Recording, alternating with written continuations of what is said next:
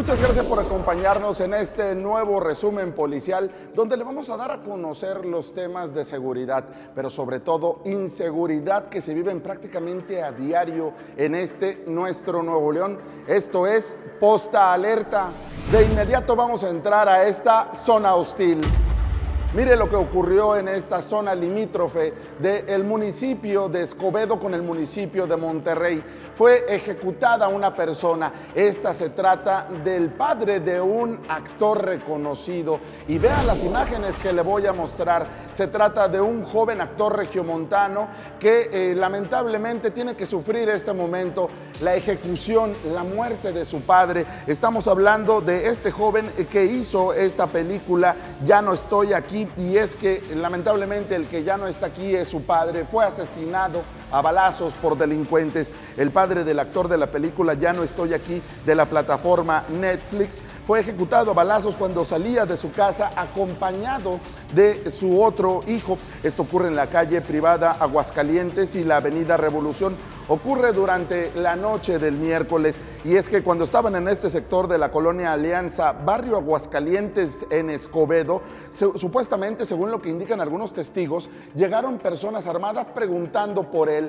El primero que sale es el padre. Iban caminando, iban saliendo de este lugar. De inmediato le comienzan a disparar, pero Segundos después llega otro hombre, también armado en una motocicleta. Ambos descargaron sus armas de fuego, tanto contra este hombre, quien es identificado como Rubén García, alias Chiquis, de 48 años de edad, como de su hijo Rubén Alejandro de 26. Estas dos personas que terminan con impactos de bala. Al arribo de los cuerpos de auxilio, Rubén García, el padre de familia, ya no contaba con signos vitales. Por su parte, su hijo Rubén Alejandro ya tenía impactos de bala en ambas piernas él fue llevado a un hospital privado donde es reportado delicado.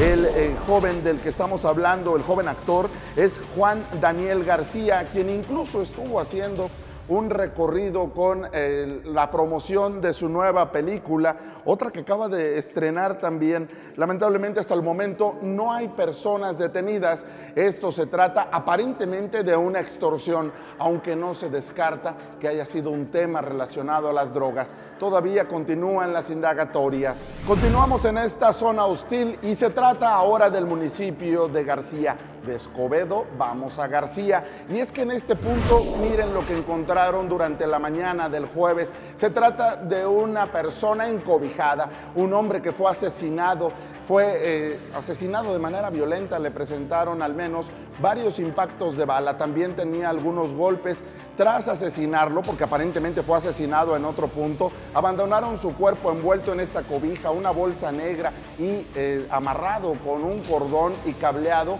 en la avenida Lincoln. Estos los límites con el municipio de Monterrey, a la altura prácticamente de una estación de microbús, muy cerca de la avenida del hospital. En este lugar, esta persona aún no es identificada. Se trata de una persona de aproximadamente 35 años de edad que fue asesinada. Un ejecutado más en nuestro estado.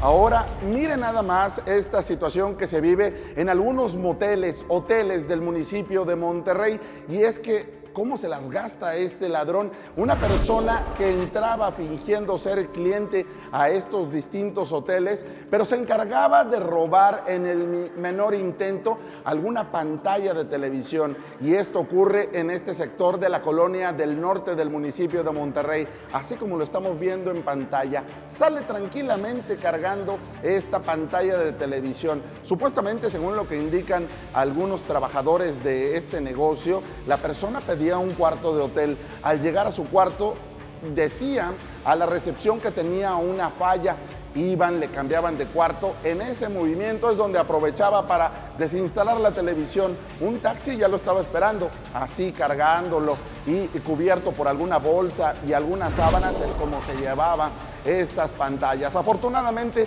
ya está fuera de circulación. Se trata de Carlos R, de 38 años de edad. Esta persona que fue capturado afuera del Hotel Son Mar, este ubicado en la zona, prácticamente el centro de Monterrey. Afortunadamente ya se encuentra fuera de circulación.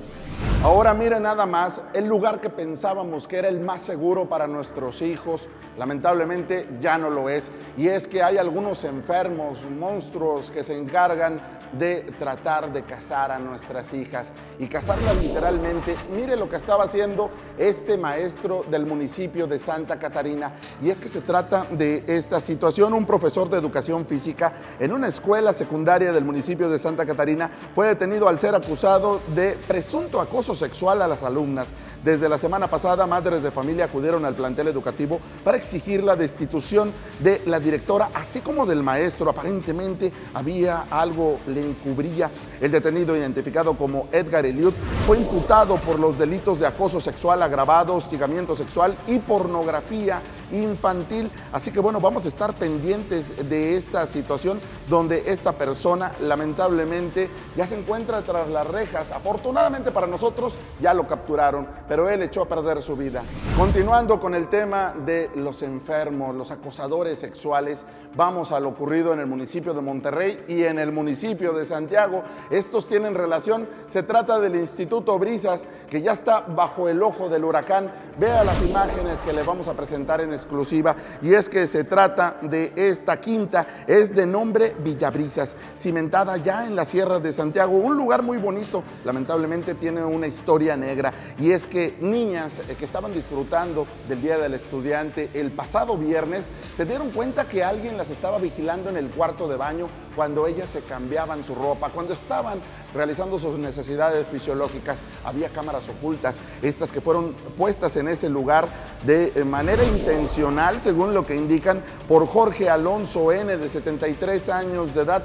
Vamos, si le parece, escuchar lo que indica este hombre. Él, él asegura haberlas puesto por seguridad. Vamos a hacer lo siguiente.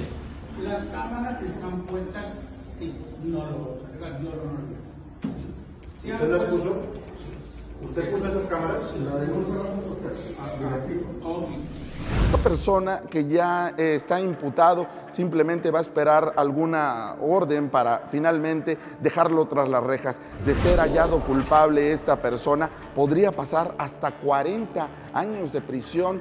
Este hombre de 73 años ya no va a salir de ser culpable y podría ser encontrado por los delitos, entre ellos, de pornografía infantil. Vamos a darle seguimiento al tema de Devan y Susana, es que aunque ya fue sepultada, su historia no ha terminado.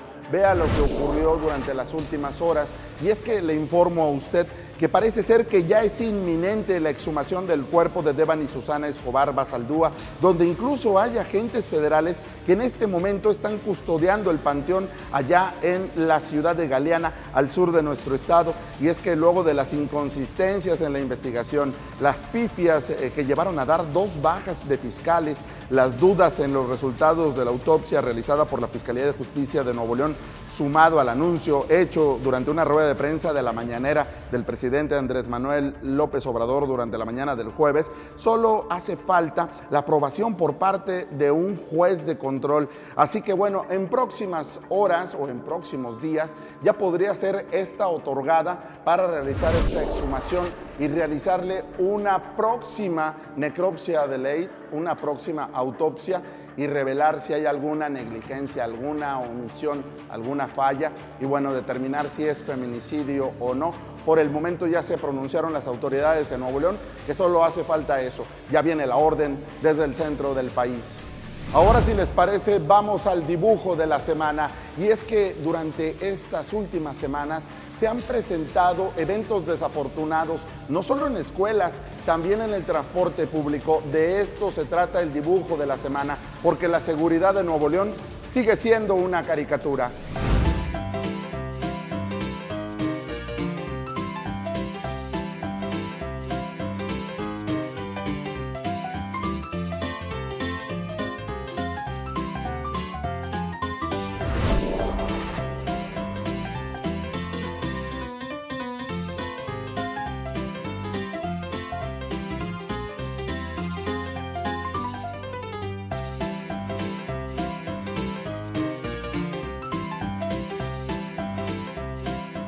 Un dibujo muy atinado de nuestro amigo David García y es que lamentablemente nadie les pone un alto. Afortunadamente algunos municipios como Guadalupe ya está iniciando las labores de capacitación para taxistas, para transportistas, para que estos sujetos no sigan operando. Afortunadamente también algunos de ellos han llevado algunas golpizas. Esperamos que el ímpetu de los ciudadanos siga provocando que ellos se alejen.